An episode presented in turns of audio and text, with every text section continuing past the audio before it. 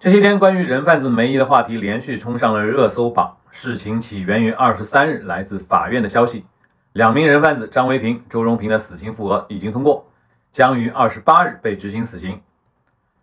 就在这个大快人心的消息出来之后，青岛的律师孙文学，也就是孙卓被拐案的代理人，突然放出了消息，说那名拐卖案件中的核心人物梅姨已经落网。并且他还说，要赶在两名人贩子被执行死刑之前，让他们再通过他所掌握的照片指认一下梅姨。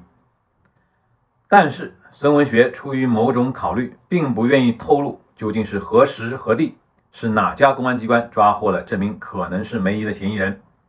另一方面，广州警方也否认了梅姨的落网消息，并且早在2020年，广州警方就曾经公开表示，没有直接证据证明。人贩子梅姨的存在或者不存在，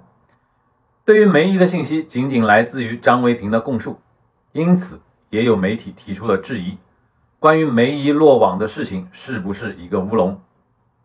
对于警方的回应，孙文学也有回应，强调自己是一名资深的律师，没有必要去虚构事实。在接受我的同事采访的时候，孙文学还透露了梅姨的一些情况，因为这个人的嘴特别的硬。他不会承认的，承认了就是死，不承认，你你有啥线索呀？我都不承认，对他来讲多好。我觉得抓的这个人，起码年龄、身高、相貌、人生经历，特别是名字当中带着一个妹妹的妹，我认为他就是他。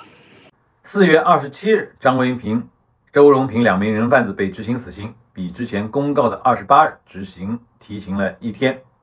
这一点恐怕是孙文学没有想到的。我联系了孙文学。他说自己现在已经不想再谈这个事情了。对于有些媒体提出的质疑，他表示自己很受伤。